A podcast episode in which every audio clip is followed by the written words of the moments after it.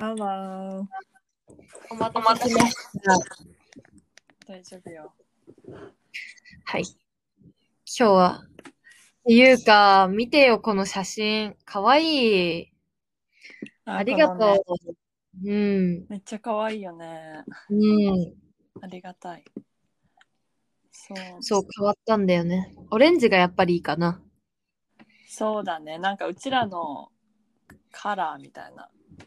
感じで。オレンジがしっくりきたな。かわいいと思った。うん。はい。今日のトピックは、今日のトピック何ですか？今日は、意外と日本人と変わんないじゃんっていう海外の人の行動。なんか、ゆずは結構高校生の時に初めてさ、マユと出会ったんだけど、イギリスに一緒に行ったじゃんうん？留学っていうか短期留学があって、その時に、あ、そっか、こういうことに感動して、こういうものを可愛いと思って、こういうことで悲しくなるんだって、なんかその、当たり前のことだけど、ただ言語が違うだけで同じ人間なんだなってすごい、身をもって思ったのね。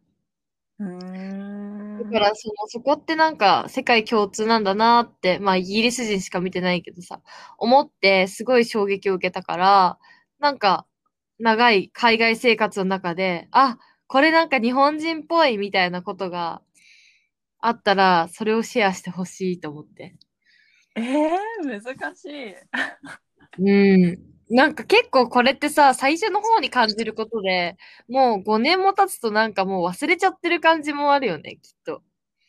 ああ、そうかもしれない。そうね。うん。え、ゆずは何かある？ゆずからどうぞ。考えてええそうなんだよね。これを言い出した私はね、最初に言わなきゃいけないんですよ。えっと、ちょっと待って。準備万端なのかと思ってたんだけど。そうなんだよね。この話ぶりは絶対に準備万端なんで。えっとね。あー、なんか、そうだな沈黙は放送事故です。なんで、なんでこのトピックにしようと思ったのまず。あ、まあ、いや、なんか、絶対ある。絶対あると思って、あるんだよ。ただね、今思いつかんのよ。なんかちょっと。まあなんか、え、じゃあ、まゆがちょっと思ったこと？ーうん。まあなんか、優しいとってところ。あなんか、日本人ってその携帯とか落としたら絶対届けてくれるみたいなところあるじゃん？ーうん。で、まあ、今なんか海外のあの人たちはなんかあんまり なんか日本が安全すぎて平和ボケしてたんだけど、なんかその優しいって面からしたらなんか例えばカナダ人とかはあの、まあ日本人以上にちょっと優しいかなって思う時があってうん。あのホームレスの人とかがいたら、ちゃんと泊まってお金あげる人も多いしうん。あとそのうんなんか結構ね道で私の住んでるとこは大都市だから道で結構うん。ホームレスの人がこうお金をなんていうのせがんでる場面がすごく遭遇するんだけど、そういう時に結構ねあのなんかうんみんな泊まってお金あげたり食べ物あげたりしてて、うん。でなんかまあ日本人もさなんかそんな見せないけどなんお財布落としたらとか携帯落としたら絶対なんか届けてくれるなんか優しさがあるじゃん？うん。でなんかまあ海外の人も、うん。まあその国によると思うけど私の場合はカナダはなんかそういう優しさに触れた時があってなんか今まではさあのうん海外来るまではなんか日本人以外は 全員なんか、あの悪悪魔ではないかな悪い人敵みたいなね。うん。そうそうなんか日本人が一番優しいみたいなレピュテーションがあるからこそそう思ってたけど、いやなんか外国人もいっぱい優しい人いるじゃんみたいな。あー日本人は優しいのか説あるよ、でも。まあまあゆねまあねそれはわかる。うん、なんかでも確かに、海外の人めっちゃ優しいなってすごい思う。うん。なんかか日本人は見せないよね。日本人は、ゆずが思うのは、あの、海外の人は本当に優しいなと思ってて、なんかその博愛っていうか、あの、うんと、目の前でこけてる人がいたら、もうみんながもう何の躊躇もなく助けるし、うん。あとは、なんだろうな、アドアダプション？子供の、えっ、と、養子とかもすごい多いなって思うし、うーん、なんか、その、アクションを起こす、あっと思ってアクションを起こすまでがすごく短いなって思うのね。うん日本人の優しさって、まあもちろんそこのアクションができる人もいっぱいいるけれども、なんかゆずが駅でこけた時に誰もなんか見て見ぬふりだったんだよね。それがすごい悲しくて、なんか、例えばゆずが財布を落としてなんか小銭ジャラジャラジャラってなったら、オーストラリア人はもうなんかみんな総出でなんか拾ってくれるんだけど、う んなんか日本人はゆずが荷物落としてもなんか見て見ぬふり。うんそうだねうんわかるそれが、なんか、それがさ、例えば、村の中だったらやると思うんだよ。自分の近所の人だったら。うんなぜかっていうと、その近所の人、やらなかった自分に対して、誰かに嫌わ、誰かにそれを見られて、あ、あの人、何も手伝ってなかったんだよって言われるのが怖いから手伝う。うんっていう考えも多いのかなと思って。だから、最近はさ、コロナもあるけど、東京の人がコロナ怖いって言ってるのって、そのコロナに自分がなって後遺症になるのが怖いとかそういうことじゃん。でも今、うん日本とかゆずが住んでる東北は、あの、コロナの病気になることが怖いっていうよりも、その世間体が怖いわけ。うんそのみんなにどう思われるんだろう、コロナになって。か、職場にどのぐらい迷惑かけるんだろう、コロナになってっていうのが怖いから、がそこはなんかあるなと思って、うーん、まあ、まあそれも、に、日本人だから、外国人だからっていうことじゃないけどね。まあそういうのあるよね。だから優しいにもいろんな種類があるよね。でも、本当に海外の人って優しいなって思う。なんかこう、困ってる人を助ける精神がすごいよね。わかるわかる。なんかまあ日本人は恥ずかしいのか。まあでもなんかそれがうん優しっていう、なんかユニバーサルな言葉しか前思いつかなかった。なんか。うんうんうん。似あ、ゆずが思いついたのは、全なんか、海外の人ってさ、なんか、そこの、底抜けに明るいイメージじゃなかった？イメージ。うん。まあアメリカ人はそんなイメージ。あ、そうなんだ。まあ、ゆずもそんなイメージ。な、会ったことないけどね、そんなに。なんかでも、オーストラリア人に関して言うと、その、海外の人みんな明るいと思ってたんだけど、そうじゃなくて、オーストラリア人ってね、鬱っぽい人結構多いんだよね。メンタルイシューがある人すごい多くて。へえ。うんなんか夜眠れないとか、なんかそういう人すごい多い。すんごい多い。特にティーネイジャーとか、うちらの年代、めちゃくちゃ多いし、あなんーなんかすい。ごい多いんだよね。え、あの子もあの子もあの子も、なんかみんな薬もらいに行ってる。なんで？えー、え、それがなんかその日本日本でもそのメンタルヘルスの問題がすごく大き多いけど外国人あオーストラリア人ももっと明るいイメージあったら、実は日本人と変わりないんだっていう話？そうそうそう、なんかそう。あ、意外となんだ、センシティブなんじゃん？みたいな。みんな繊細なんじゃん？みたいな。ああなるほどうんね、そうそうそうそうそ確かにねう、うん。繊細な人がいるっていうのがびっくりしたね。えってかオーストラリア人めっちゃなんかめっちゃなんかチルな感じでさもうなんかうん take it easy でちっちゃいことは気にするなみたいな精神の人が多いかと思ってた、ああ、もちろんそういう人も多い。けど、うんでも、よく話を聞くとみんなセンシティブ。なんか、へなんかさ、わかんなはいい。センシティブとなんか、テイキリイージーのなんか、二人が、二つが相反する二つをみんなが持ってんだよ。へえ不思議、すごく不思議。うん。そうなんだ。そう、なん意か。うーん。なんか、あの人に遊び誘われなかったって怒る人もいるし、でもなんか、誘わ、誘、何、誘わなかった方は、まあ、まあまあまあ、みたいな。もうその、その人のこと忘れたわけじゃないけど、まあ、いいよね、みたいな。ああ、うんへえ、そうなんだ。そう、なんか、その二つがね、相反する二人、二つがあるね。なるほどね。面白い。なんか、うん。私もなんか確かにその、うんあの人の性格うん。の面で言ったら、なんか確かにマイもカナダ人はみんななんかうるさいっていうか、なんていうの？うるさいじゃなくて、うんあの意見をしっかり言うって人が多いんだなと思ってて、で、も去年私が出会ったあの女の子白人の女の子は結構すごくシャイでうん。なんか友達の前ではすごくキャッキャキャッキャするんだけどクラスとかになると全然喋れないみたいうな。ーん。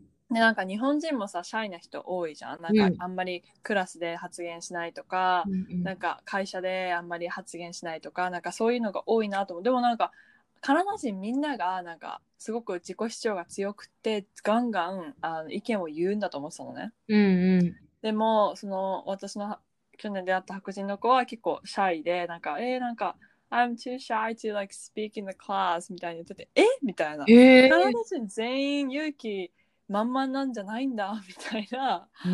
のはなん、か、マユもなんかそれで安心したっていうか、あなんていうの、まあ、私に近いところがあるというか、なんかう、ん。あなんかマユだけじゃないんだ、こういう風にシャイって感じてるのをカナダ人でも感じるんだなっていう、なんか安心した経験はあるね。そうなんだ。え、でもさ、その人は長い留学経験の中で一人だけ？そういう人は。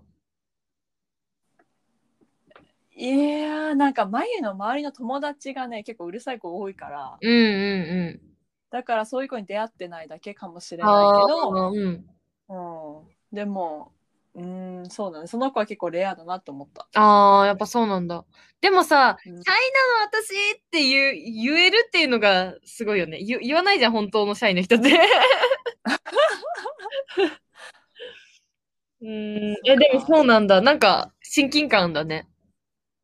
そう。うーん。あと、あとなんか、うんあの、その仕事面うん。で、私はなんか日本人が一番なんか残業してると思ってて、まあそうだけど、事実としてそうだけど、うん。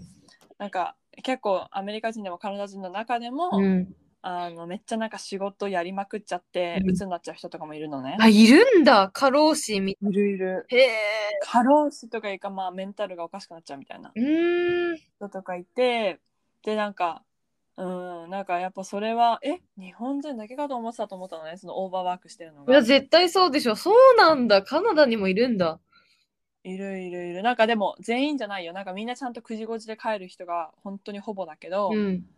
中にはそのやっぱり上に行く行けば行くほど、うんやっぱり仕事時間が長くなるらしくて、うーん。そのエグゼクティブとか CEO とかになるともう働きまくり。ああ。まあ人によるけどね、なんかあと会社にもよると思うけど、うん。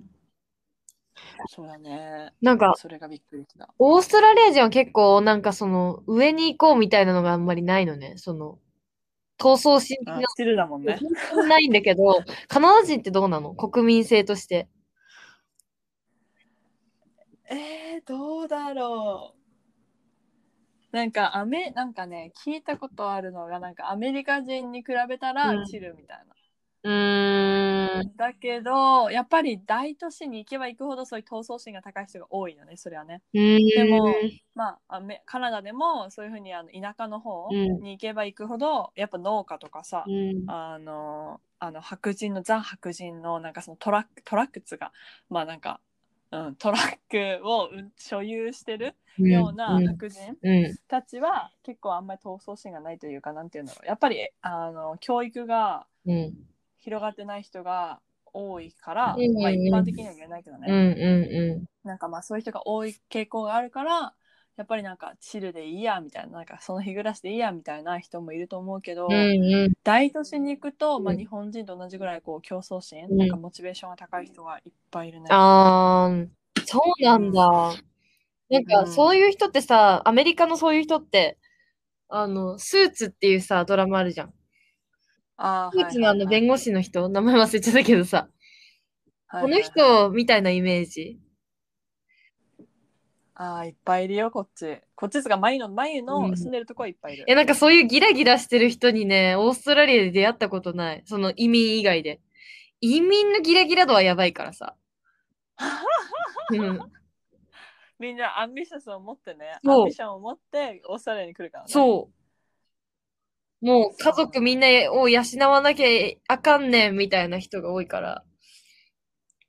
あーえー、オーストラリアギラギラ系いないんだ意外ないや意外ともないか白人にそういう人マジでいない。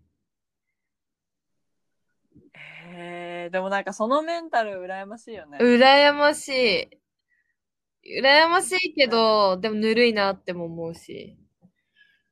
まあ確かに。でもなんかさ、ストレスフリーだろうなと思っちゃう。でもメンタルイシューあるんだよ、みんな。島国だからか。な。島国だから？うん。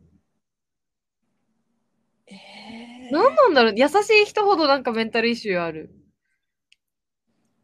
みんなセンシティブなんだね。やす優しい人ってセンシティブだうもんね。ん。でもなんか、え、そんなことでっていうことでは病院に行く。なんか。なんかすごい悲しくなっちゃうんだよね、たまに。いや、あるよ、ゆずも。みたいな。なんかその、その病院に行くの、その、こんなことで行くのっていう、その、何？メンタルイシューで病院に行きがち。え、こんなことで行っちゃうの？っていうのはあるらしい。そうわかるでもなんかそれはさ、うんなんかわかる。私もなんか初めはえみたいな。なんかそんな勉強とかね大学とかでもすごく言われるの。なんかメンタルヘルス大事だから、うん。なんかあのもし課題いっぱいいっぱいだったら、あの締め切り遅らしてもいいからねみたいな。ええ。だけどなんか前はそのね、うん。このえそんなちっちゃいことでみたいな、この精神って日本人の精神だと思っあ、て。てそうなんだ。なんかうん。そうあのこっちまあこっちっていうか西洋ではその白人の世界では、結構メンタルヘルスにすごくあの重要視を置いてるじゃん。うん。で日本人ってやっぱり頑張らないと頑張るのが当たり前みたいなそれが精神みたい。うん。そうあるからこそなんかそういうふうになんかちっちゃいことで言ってえってなるのはすごく前もゆずと共感するああ、のそうね。なんだ。そっちなんだ。うん。そうだけど、なんかそんなちっちゃいことでって言ってるとなんか本当になんていうの？そのこの気持ちが日本人の鬱になることになんていうの？歯熊をかけん？拍車をかける？拍車をかけてる。そうそうそう、なんかそんなちっちゃいことだってみんながその潜在意識の中に持ってるからこそ、誰も鬱になった時に病院に行けなかったり、ああ。なんかそうだから前もそのなんか、まあ、これはちょっと違うことになっちゃうけど、あのカルチャーショックというか、こっちの人ってすごくもうメンタルヘルスすぐちょっと悲しかったらはいあの勉強できませんとか、うん。はい悲しかったら仕事できませんとか眉の日本人のこの精神からしたらえ？みたいな,、うんなんかそんなあ甘えとは言っちゃいけないけど、うん。なんていうのえ？みたいな。うん。でちょっとびっくりしたんだけど、うん。でもこっちではそれが普通なの、えー、だからオーストラリアでもそのちっちゃいこうん。とで行くのが普通じゃん多分ね、なんかそれが当たり前みたいな。だからその当たり前の基準が日本と海外では違うなそってうちらがちょっとやばかったのか。ゆずがやばかったのか。そう日本でもね抜けないよねこの価値う観ーん。もう育ってきたからね。だからいつもなんかちょっとなんかえって思うけどでもなんかまゆはその話を、うん。あのルーメイトにしてなんか、うん。なんか I don't understand ってうん。なんか、普通頑張るのが普通じゃないうんみたいな。うんだからなんかだから日本人はなんていうの？なんていうんだろう。だから日本人は自殺率が高いんじゃない？って言われうて、ん。だからそうやって頑張らないといけないとか頑張らなくてもいいんだよみたいななんか心の病気っていうのはすごくがんとか、そういう違う体あの異変と同じぐらい大変なこと風邪風邪で病院行くじゃん、じゃあ心の病心の風邪になっても病院に行くじゃん？みたいな。あそのそうでもねなんか日本だか海外だか忘れちゃった。あ海外かな？アメリカかなアメリカも、その精神科医に行くのがすごい高いんだ。ってあー、高いよね。うん。そうでもなんかそれがおかしいっていう今議論になっててその心の病気も体の病気と同じぐらい大事なのになんで精神科医だけ高いのうみたいな,、ーん。なんかもっとアフォーダブルになったらいろんな人が行けるようになるじゃないっていう、なんかポッドキャストで聞いたことがあって、確かあー確かにねってなんかでも、うんうんあーわからないゆずの気持ちすごいわかるなるほど。ゆずがおかしかったんだとうん今日のポッドキャストで学びましたよ。え、あのさ、なんか海外ドラマ見てるとさ、なんかみんなすぐさ、カウンセラーに行くじゃん。あの文化ないよね、日本に。あと、海外だとさ、いなんかこう、牧師とかにさ、なんかこう、行くじゃん。迷ったら。教会に行くとかあるじゃん。はいはい日本はそれがないからさ、はいそれもあるよね。確かにね。軸がなないっていうかさ、限界突破しちゃうのよね。んんんそうね。あとなんだっけななんか何か。なんかね思ってたんだよね。忘れちゃった。なんだべ。恋愛？うん、あ、恋愛、あ、恋愛は、あ、あ、もう一個なんか女子のドラマが一緒。やっぱ、りあ一緒。あ、一緒かもね。なんかどこに世界共通だよね、女子のこのドロドロさ。うん。うん。なんか嫉妬してそっからなんか妬みになっちゃうんだよね。そうだね、なんかね、やっぱりその誰々ちゃんを誘わなくて、なんか傷ついてみうたいな。ん。話とか日本でうんもあるじゃない、うんうん。女の中でのいざこざみたいなのってすごくあってなんか海外の人はもっとなんかオープンだからさ、そのぐじぐじを裏でやらないイメージがあって、日本人にね、だけどまあ、うん、結構ねそういう人もいますよ、あ、裏でやる人もいるんだ。まあ、裏でっていうかなんかちょっとゴシップなんか悪口っていうか、なんかそういうふうに誰々ちゃんのことをよく言わないとかはあうる。うんなるほど。まあ、あるよね。悪口言いがちだよね、女子って。そうなんですよ。あと、実は、あと、あ、でもなんか、なんか男性にめちゃくちゃ厳しくない？なんか、もうあいつめちゃくちゃセクハラなんだけど、みたいな、なんかそのセクハラの基準がすごい、何？低いっていうか、もう、マジありえないっていうのが結構早い。うーだからそう、だから日本はさ、ダメ、ダメだよね。みんな、声を上げよ本当にう。そうまあ、言いづらいんだよね。でも、社会に出るとさ、理想でしかないんだよ。っていうのもわかるんだけど。そうね難しいよね一番はその渦中にいると何が正しくて何が正しくないかが分かんなくなっちゃうんだよね。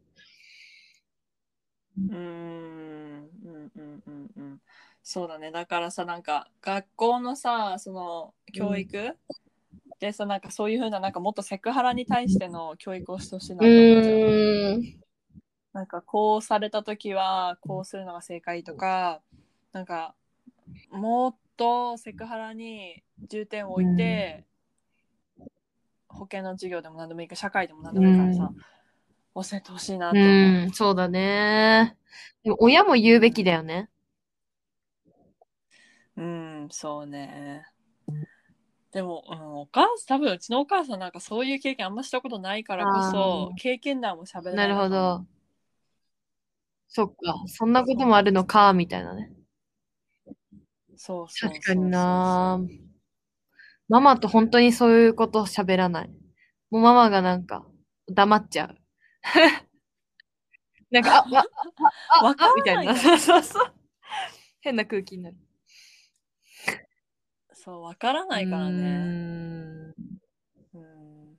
なんか、ああ、そうだ。なんか、あと、なんか、一つ、なんか、こっちに来て、あ、なんか、これは海外と日本じゃなくなっちゃうんだけど、うんなんか、日本人の、その、努力のすご、努力家うん。のすごさが、こっちに来てすごく分かって、なんか、私は、なんか、トロント大学でだ出会った日本人とかと一緒のクラス取ったことがあって、で、やっぱり、クラスのみんなよりもその子は勉強してて、なんか私もそのぐらいその子と同じぐらい勉強してて、なんかやっぱりクラスの中でも日本人っていうのはすごく勉強へえ、すごいね。うん。でもさ、なんかその子すっごい勉強しててだってさ、優秀な子の中の優秀な子じゃないと海外に来ないからさ、特にトロント大学なんて。だから、勉強して勉強してまあ勉強してっていうのが当たり前なんだよ、きっとその子たちの中では。まゆの中でもさ。うんまあね、そうかな。だって日本に住んでてさ、そんな子いるかって言ったらあんまりいないもん。えー、でもどうなんだろう。なんか多分その私の友達上智大学とか行ってる子、りさちゃん？行ってるけどその子の周りもすごくなんか勉強してる感じがまあサークルとかで忙しいと思うけど、学部の勉強はすごくしっかりしてるイうメージがあっね。なんかそれがなんかすごく、上智だもん。まあ、でもゆずも別に大学行ったことないからわかんないんだけどね、日本の。平均はさ。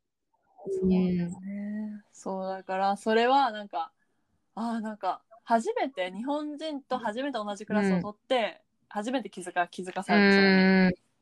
なんか今まで2年間ずっとさカナダ人と授業を取ってて、なんかあんまり感じなかったけど日本人の初めにとってあなんかそこでこう気づきのモーメントああ、共通点なんだっていう。これって日本人的ことなんだって分かったみたいな。そうそうそうそうなるほど。ね。じゃあ、やっぱ日本人と海外の人の違いになっちゃうね。そうだねなんかね違いしかね思ないん浮かばか、ないねマッタンっていう私の彼に言わせてみると、その世界は大体一緒だけど、なんか日本だけ全然違うんだって。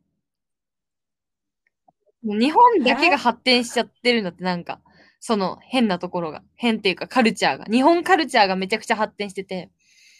だから、他の国々 VS 日本みたいな感じなんだって。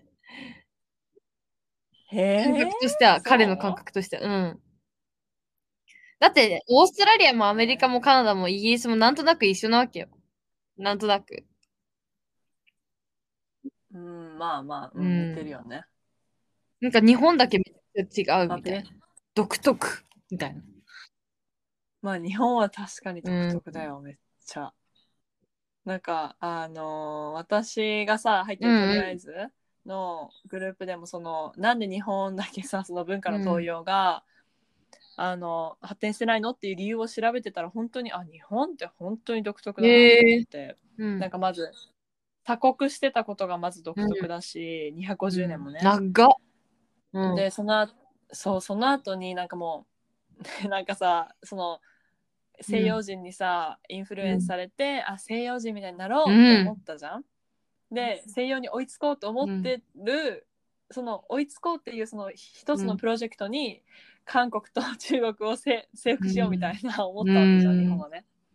でなんかそのまあうん。言うたらうん。イギリス人もフランス人もあカカナダアメリカオーストラリアを征服してたわけじゃん。のうん。先住民を引き払あの引き払ってね。でだからうん。なんか日本もそれを同じようなことをしようと思ったわけじゃん、韓国とうん。中国に対して。なんかそういうなんていうのなんかしかもなんかそれが成功しなかったというか、完全に日本の領地にできなかったわけじゃん。でもイギリスとアメフランス人はカナダ、アメリカ、オーストラリアを完全に征うん、服しもう国きったわけじゃん。旗に入ってるもんね、オーストラリアに関しては。うんそうそうそうなんかそういうのでなんかなんだろうねなんか微妙なんていうの他の国とは違うう確かになんかしそうでしないみたいなね。寸止めみたいなね。そう そうでなんかそういうふうになんかあと日本人はすごく人種差別レイスってう言われてん。なんかねやっぱ気づかないんだよね日本人はねやまってさに、本当に、片言のモノマネとかするもんね。そうなんですよ。そうなんですよ。だから、なんか、確かに日本でユニークな場所にいうるなとは。確かに。そこに生まれた私たちの使命だよ、これは。う。ねえ、なんかさ、テクノロジーは日本めっちゃ発展してるのにさ、そういう人に対して人種に、人権に対しての問題はすごく遅れてるじゃん。うん。あ、でもこのテクノロジーが発展したっていうのもなんか日本に、えっ、と、アメリカの制裁らしいけどね。アメリカがそうしたらしいけどね。まあまあ。へえ、でもなんかね、中国もさ、すごくテクノロジー発展してるじゃん。でもまた中国は中国でなんていうの、そのなんか、あの、独占、独占的なさ、政うん。政府うん。がいるから、また違うダイナミックスだし、なんか面白いなと思う。ん。楽しいよね、そういうこと学ぶの。なんかさ、文化の違いが一番学びたかったことだったからさ。だから大学に行って学ぶより自分の身で感じたいと思って、今でも思ってるんだけど、なんかすごい楽しいけど、なんかわかる？あ、日本、私がおかしいのねっていうことも結構ある。おかしいっていうかさ、なんつうのまあ、個人、一個人でも、ゆずにとってのスタンダードとみんなにとってのスタンダードは違うじゃんこのぐらいは丁寧だけど、みんなにとってはこれは結構大雑把みたいなとこ結構あって、だから、そのあ、はいゆずがスタンダードとずれてたのねみたいなことが結構ある。うんなんかそんなことをすごい感じる。海外行くとね。そうね。確かにね。当たり前が存在しないってことだよね。そう。だからどんな文化も尊重していこうってことだよね。そうです、うんそうです。なんか自分の固定概念を押し付けないことが大事だと思う。本当だ。誰に対してもだね、それは。夫婦関係であっても、友達であっても。うん。そうだね。本当だね。忘れがちだけどね。そう。人をコントロールしようとしちゃうんだよね。ねえ、それはまあ人間のね。ダメそうなんですよ。だから、危ない危ないって軸に帰ると。いい人間になっていこうぜっていう話でした。じゃあ、やよかった。最初はどうなることやらかと思ったけど、もう30分も話しましたよ。ねえ、もうゆずのね、あの、すごく面白はいい話でした。まとまってないかもしれないけど、そこがいいとこだね、うちらの。寛容になってたうちらに対して。自分に自身ね。プレッシャーかけない。うん。そうそうそう。チルでね、オーストラリア人のように。っはい。じゃあね、皆さん、ありがとう。はい。ありがとう。バイバイ